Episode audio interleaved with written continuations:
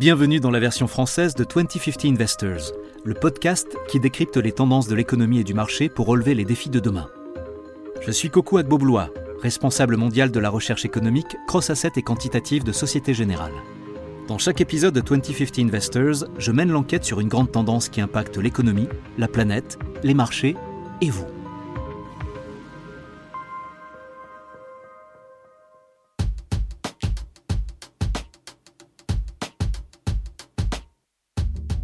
Apprennent le mythe de Cassandre et la fable de la grenouille sur notre planète Et plus précisément sur la nécessité d'atteindre le fameux net zéro, l'objectif de zéro émission de CO2 d'ici 2050.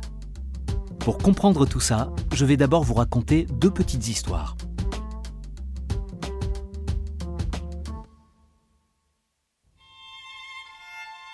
Dans la mythologie grecque, Cassandre était la fille de Priam, le roi de Troie, et elle était belle.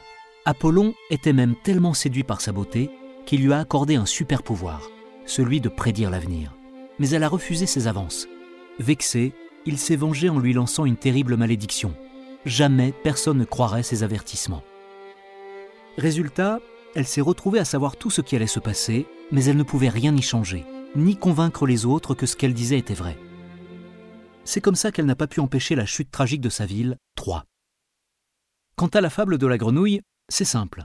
Si vous mettez une grenouille dans une casserole d'eau bouillante, elle va sauter en dehors de la casserole pour sauver sa peau. Mais si vous mettez une grenouille dans une eau tiède qui est lentement amenée à ébullition, la grenouille finira par être bouillie à mort, parce qu'elle n'aura pas compris le danger que représentait le changement progressif de la température. La morale de cette histoire, c'est qu'il faut s'en aller avant d'en avoir besoin. Ou comme me l'a dit un jour un trader au sujet de la gestion de portefeuille, si tu dois paniquer, il vaut mieux paniquer tôt, ou au moins avant qu'il ne soit trop tard. Ce qui m'amène à la question suivante.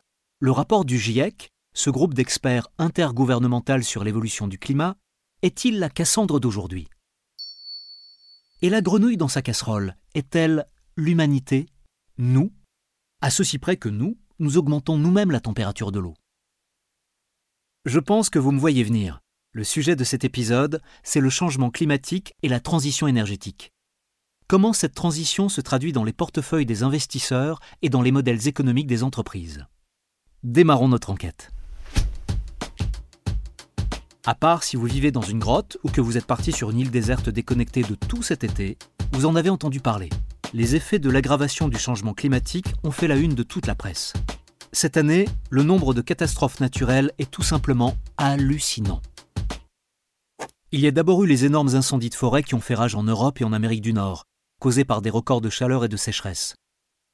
Les flammes ont emporté des vies et des ressources vitales en Grèce, en Turquie, en Italie, en Russie aux États-Unis et au Canada, pour ne citer que les zones les plus dévastées. Ensuite, l'Europe de l'Ouest a été victime de graves inondations à la mi-juillet, à la suite de fortes précipitations. L'Allemagne, le Luxembourg, la Belgique et les Pays-Bas ont été les plus touchés. Elles ont causé plus de 300 décès et d'importants dommages aux infrastructures. On n'avait pas vu d'inondations aussi violentes depuis 500 ans. Un article de floodlist.com indique que plus de 920 personnes ont été tuées dans des inondations et des glissements de terrain en juillet 2021 en Inde, en Afghanistan et en Chine.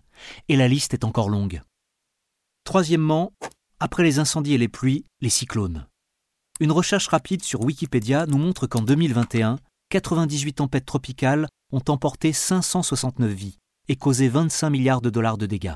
Haïti a été gravement touché par la tempête tropicale Grace à la mi-août et les États-Unis viennent d'être frappés par l'ouragan Ida. Quatrièmement, les records de chaleur. La température la plus élevée jamais enregistrée sur Terre était de 54,5 degrés Celsius dans la vallée de la mort en Californie, et c'était en août 2020. Selon earthsky.org, le mois de juillet 2021 a été le mois le plus chaud sur Terre depuis que les températures sont consignées, donc depuis au moins 142 ans. Cinquièmement, la sécheresse. D'après un article du Guardian, plus de 1,5 milliard de personnes ont été touchées par la sécheresse en ce début de siècle, ce qui représente un coût économique de 124 milliards de dollars. Un porte-parole de l'ONU prévient que la sécheresse pourrait être notre prochaine pandémie. Et il n'exagère pas, c'est un véritable fléau qui détruit les réserves de nourriture et d'eau dans le monde. Et la liste ne s'arrête pas.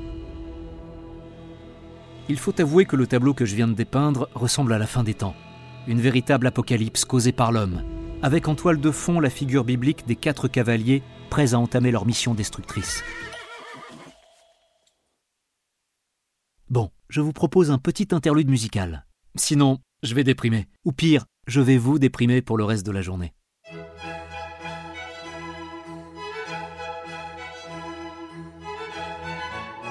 Nous sortons d'une parenthèse estivale bienvenue. On a pu renouer petit à petit avec nos collègues, nos amis et notre famille.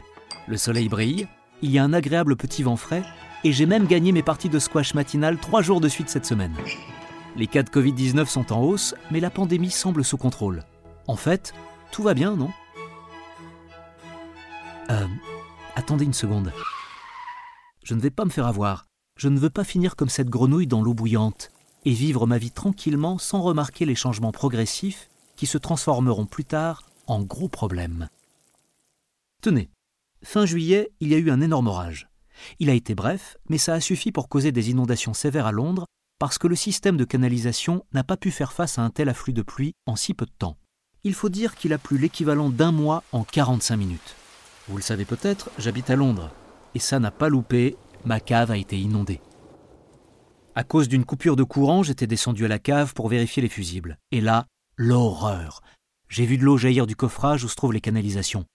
L'eau était déjà à hauteur des genoux. Mes balles de tennis, le coffre de toit de ma voiture, ma machine à laver, tout flottait. On aurait dit des jouets dans une piscine. Mais dans mon malheur, j'ai eu beaucoup de chance. J'ai réussi à trouver ce qui était sûrement la dernière pompe à eau disponible après avoir passé deux heures à faire tous les magasins de l'Ouest londonien.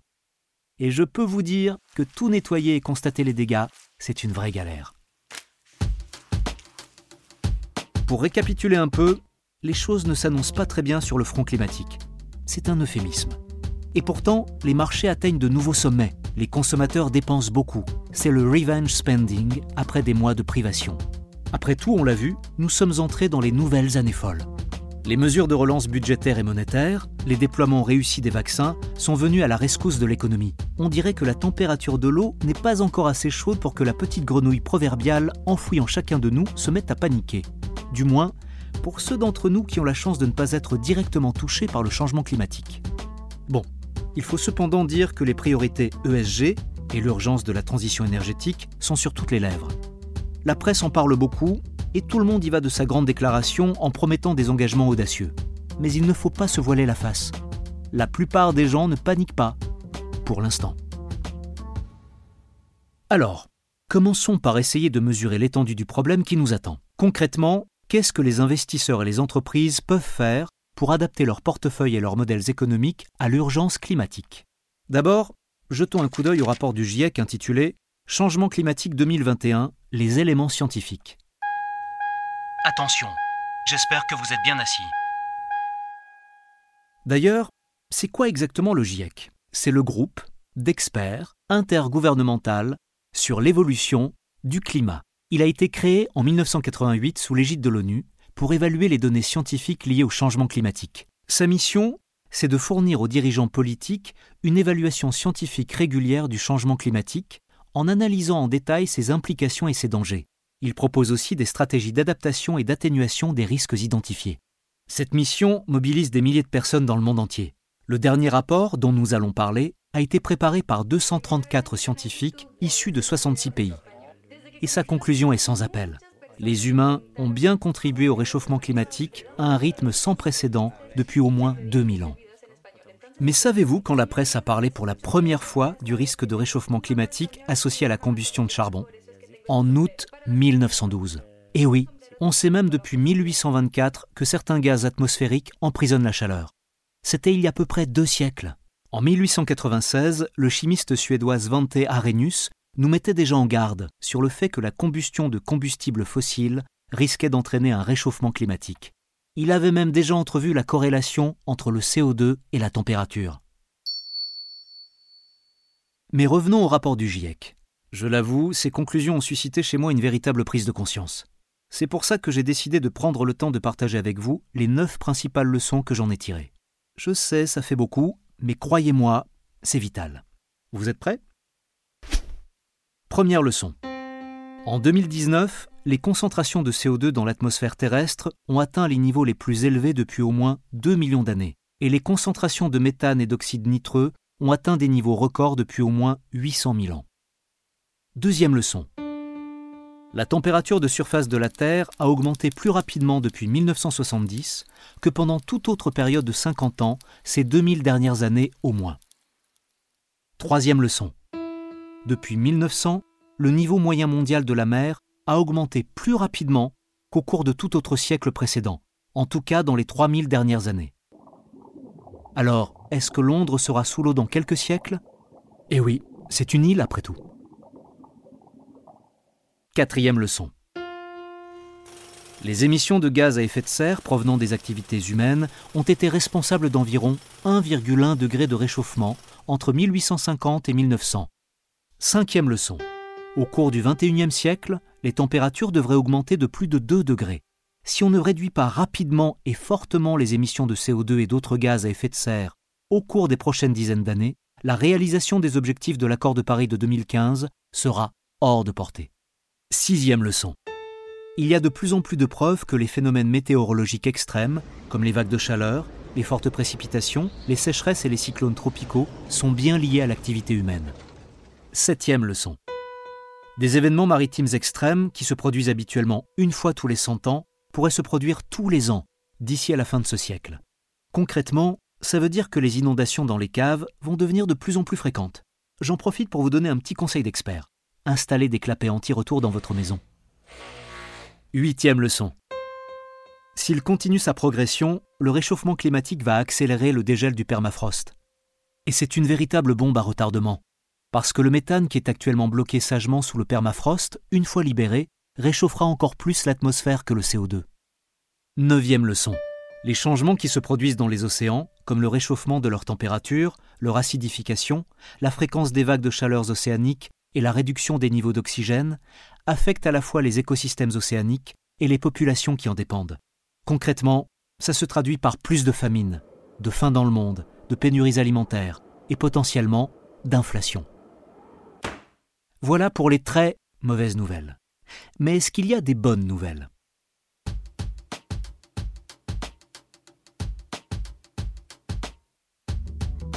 Pour stabiliser le climat, il va falloir réduire les émissions de gaz à effet de serre de manière intense, rapide et durable. C'est le seul moyen de parvenir à l'objectif de neutralité carbone. Le fait de limiter les autres gaz à effet de serre et les polluants atmosphériques, je pense notamment au méthane, pourrait s'avérer bénéfique pour le climat, mais aussi pour la santé. Et accessoirement, les températures mondiales pourraient être stabilisées d'ici 20 ou 30 ans. Avant l'échéance cruciale qu'est la conférence sur le climat COP26, qui se tiendra à Glasgow en novembre 2021, tous les pays, et surtout les économies les plus avancées du G20, doivent s'engager dans la voie du net zéro.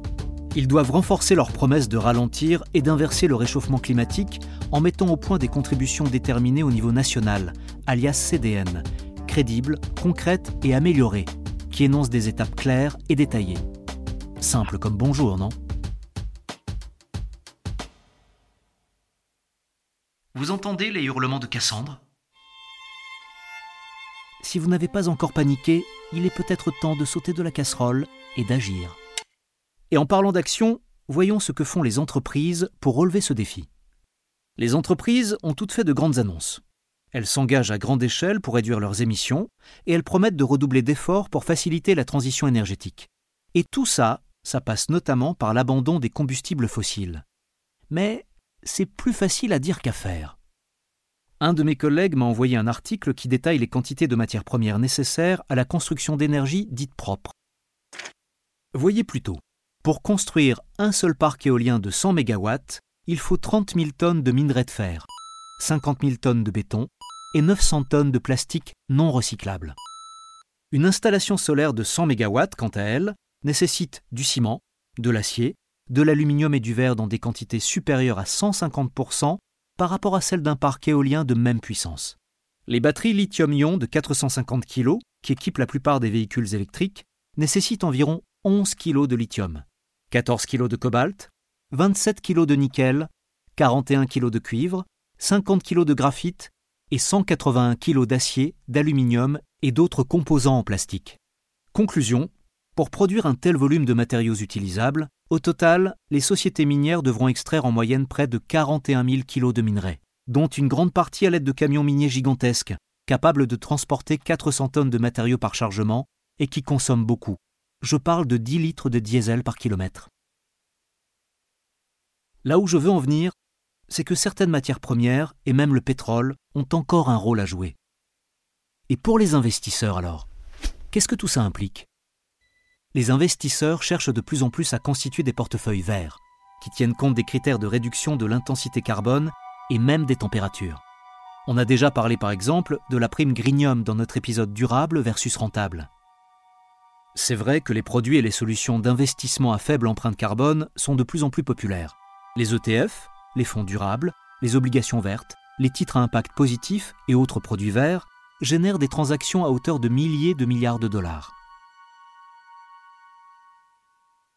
Les entreprises communiquent sur leurs émissions carbone de manière mieux structurée et transparente. On a le scope 1 qui concerne leurs émissions directes, le scope 2 qui fait référence aux émissions indirectes liées à l'énergie, et le scope 3 qui inclut l'ensemble de la chaîne de valeur. Mais il faut le dire, la qualité de ces communications est très hétérogène. Si les données saisies sont bancales, par exemple, on ne peut pas espérer obtenir un rapport fiable.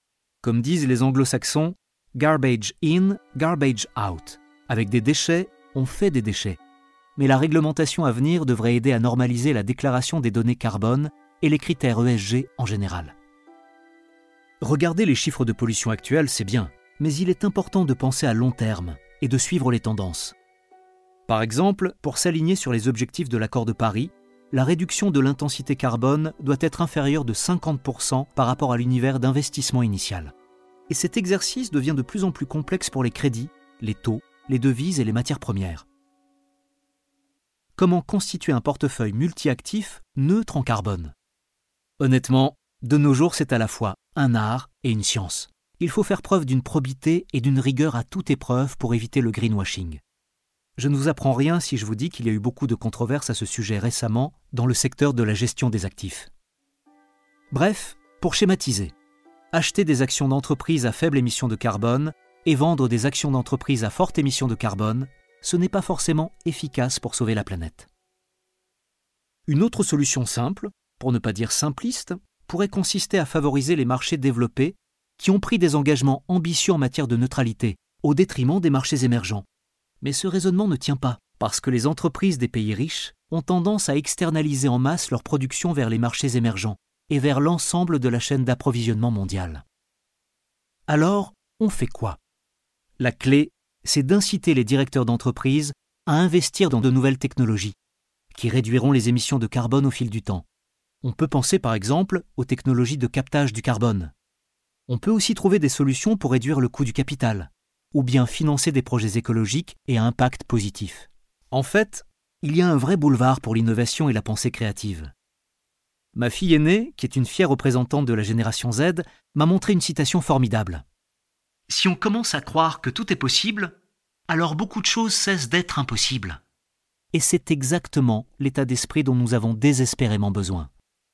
Espérons que sa génération sera plus efficace dans ce domaine que la génération X et celle des baby-boomers. Pour citer Mark Twain, ils ne savaient pas que c'était impossible, alors ils l'ont fait. Qu'en pensent les entreprises qui sont vraiment au cœur des problématiques de transition énergétique? Je vous propose de demander son avis à notre invité du jour qui est bien placé pour répondre. Il travaille chez Shell. J'ai le plaisir d'accueillir Ed Daniels, vice-président exécutif, stratégie, portefeuille et développement durable de Shell. Il a rejoint le groupe en 1988. J'avais à peine 10 ans. Et il a donc plus de 33 ans d'expérience. Bonjour Ed. Bonjour Coco. Coco, je suis vraiment ravi d'être ici. Merci de m'avoir invité. Comme vous le savez, cet épisode parle de la transition énergétique. Mais avant d'entrer dans le vif du sujet, pouvez-vous nous présenter brièvement Shell et son modèle économique? Oui, bien sûr. Notre marque est connue dans le monde entier. Nous servons tous les jours des millions de clients dans les stations-service, mais aussi en B2B. En bref, nous sommes une société d'énergie intégrée et nous fournissons des solutions énergétiques à nos clients. Merci. J'ai écouté l'une de vos brillantes conférences qui est disponible en ligne. C'était à l'Imperial College de Londres. Vous disiez que Shell produit 2% du pétrole mondial. C'est assez impressionnant. Mais vous avez aussi soulevé un point très intéressant au sujet de la transition énergétique, en disant que la population mondiale passera de 7 à près de 10 milliards de personnes d'ici 2050. Et dans le même temps, on va devoir réduire les émissions de carbone de 50%. C'est un sacré défi. Alors comment va-t-on faire? Quelle est la solution? Vous avez raison, Coco, c'est un sacré défi. Le changement climatique et la transition énergétique, c'est le plus grand défi auquel l'humanité est confrontée aujourd'hui. C'est un problème très réel et il faut s'y attaquer de toute urgence. Chez Shell, nous sommes tout à fait alignés sur les principes de l'accord de Paris et sur les objectifs de neutralité carbone de la planète d'ici à 2050. Qu'est-ce qu'on peut faire au plus haut niveau? Je pense que la solution passe vraiment par un pacte entre les gouvernements, les entreprises et la société civile. Je pense qu'on doit travailler main dans la main. Je ne pense pas qu'un seul organisme ou une seule institution pourra résoudre ce problème. C'est un enjeu mondial qui exige des solutions à l'échelle mondiale entre les organismes que j'ai mentionnés. Je pense que l'on doit faire basculer le système énergétique d'un système qui est aujourd'hui largement basé sur les hydrocarbures à un système neutre en carbone. Ça veut dire par exemple passer des voitures à essence aux voitures électriques. Chez Shell, on aborde ce problème selon une logique sectorielle. La clé, c'est de penser secteur par secteur par secteur, parce que chaque secteur va devoir relever des défis bien spécifiques en matière de décarbonation. La décarbonation de l'aviation, par exemple, a des enjeux propres à ce secteur. Et c'est pareil pour le camionnage, ou la production de ciment, ou d'acier. En fait, il faut s'attaquer à l'ensemble du système. Et il faut le faire secteur par secteur. C'est très intéressant comme approche. Mais plus précisément, que faites-vous chez Shell pour accompagner la transition de l'économie vers le net zéro? Et quel type d'investissement vous privilégiez aujourd'hui? Nous avons lancé notre nouvelle stratégie en février de cette année, la stratégie Powering Progress. Le principe de base de cette stratégie, c'est d'aider nos clients à les amener vers la neutralité carbone d'ici 2050. Notre conviction, notre intime conviction, c'est que l'enjeu principal, c'est de parvenir à déplacer la demande. Il faut déplacer la demande individuelle des clients. Il faut les inciter à vouloir choisir des produits propres en énergie, des produits à faible émission de carbone ou à émission nulle.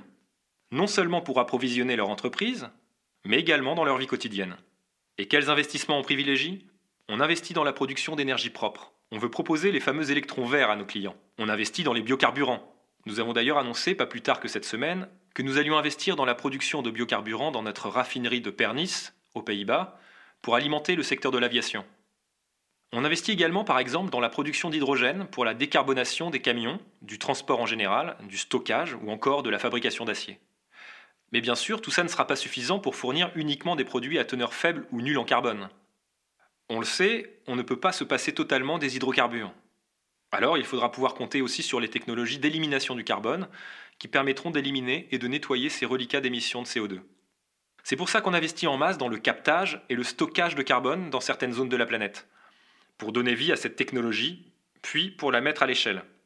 On investit aussi dans ce qu'on appelle les solutions fondées sur la nature.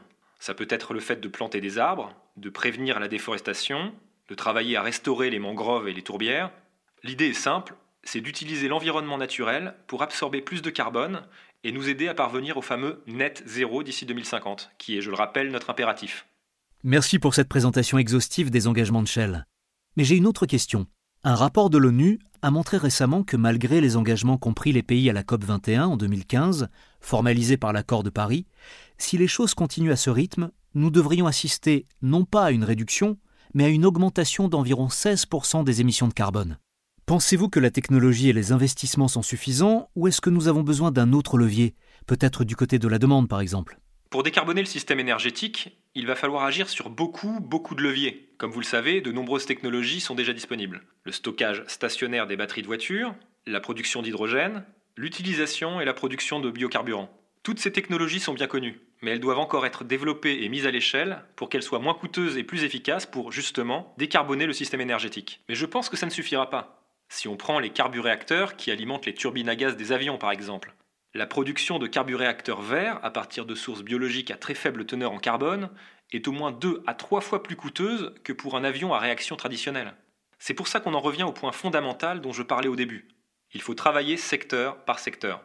On doit collaborer avec les gouvernements, avec les autres entreprises et avec la société civile pour déterminer ensemble les politiques et les directives qu'il faut mettre en place pour encourager et même forcer l'adoption de technologies et de solutions à teneur faible ou nulle en carbone. Alors, l'Union européenne, je le sais, travaille sur des directives qui encadrent par exemple la proportion des carburéacteurs qui devra provenir de sources à teneur faible ou nulle en carbone. Et on a besoin de normes qui encadrent les émissions ou qui interdisent carrément les moteurs à combustion interne, comme l'a fait le Royaume-Uni par exemple. Pour accélérer la transition énergétique, il faut mettre en place les bonnes politiques nationales. Il faut qu'elles soient soutenues par les entreprises et il faut qu'elles soient aussi soutenues par la société civile. Le rapport de l'ONU est tout à fait juste. Il suffit de regarder les contributions déterminées au niveau national pour constater que les attentes ne sont pas remplies. Pour moi, le grand défi pour les gouvernements, c'est qu'ils ne peuvent pas simplement décréter qu'il faut atteindre ces contributions déterminées en actionnant un seul levier au niveau national. C'est pour ça que je crois beaucoup à notre approche sectorielle, parce que ce n'est qu'en descendant à l'échelle d'un secteur en particulier qu'on pourra en comprendre le fonctionnement en détail et qu'on pourra identifier quels sont les leviers concrets à actionner. Comment je vais décarboner la sidérurgie? Comment je vais décarboner le ciment? Comment je vais décarboner l'aviation? Voilà des questions qu'on peut se poser. Avec des choix politiques pragmatiques, avec le développement de technologies concrètes, on pourra réduire les émissions de carbone. On pourra alors atteindre les objectifs de l'accord de Paris et la neutralité carbone d'ici 2050. Merci. Une dernière question. À quoi ressemblera Shell en 2050 Est-ce qu'on peut dire que c'est une espèce en voie de disparition? Ou l'entreprise peut-elle s'adapter au changement climatique en suivant un processus d'évolution, j'ai envie de dire, darwinien? En fait, je suis persuadé que les grandes entreprises énergétiques intégrées ont énormément à offrir pour justement réduire le carbone dans le système énergétique et nous permettre d'atteindre la neutralité carbone d'ici 2050. Les grandes entreprises énergétiques intégrées comprennent et connaissent bien le système énergétique. Elles comprennent sa complexité, son périmètre, son intégration, sa nature mondiale. Elles le comprennent mieux que n'importe qui. C'est pour ça, à mon sens, que nous devons absolument être au cœur de cette transformation.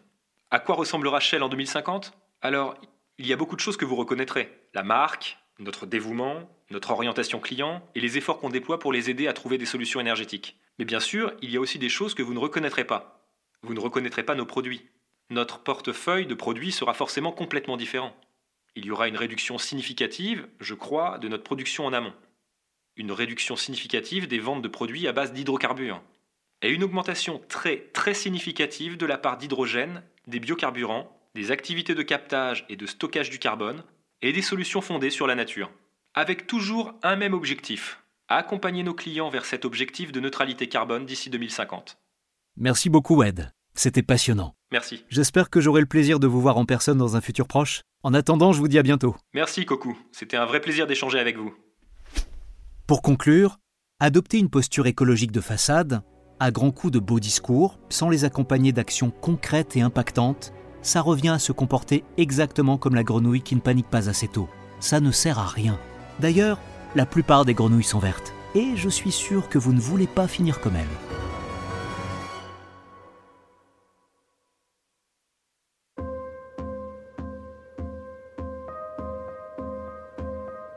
Merci d'avoir suivi cet épisode de 2050 Investors et merci à Ed Daniels d'avoir partagé son point de vue expert sur le sujet. J'espère que cet épisode vous a donné quelques clés pour mieux saisir les enjeux financiers à venir. 2050 Investors est disponible sur toutes les plateformes de podcast et de streaming. Si cet épisode vous a plu, mettez-nous plein d'étoiles sur Apple Podcast. Laissez des commentaires où vous voulez, abonnez-vous et surtout, parlez-en autour de vous. La version originale de ce podcast est en anglais. Cet épisode a été enregistré par des comédiens. Ce podcast traite des marchés financiers mais ne recommande aucune décision d'investissement particulière. Si vous n'êtes pas sûr du bien fondé d'une décision d'investissement, veuillez consulter un professionnel.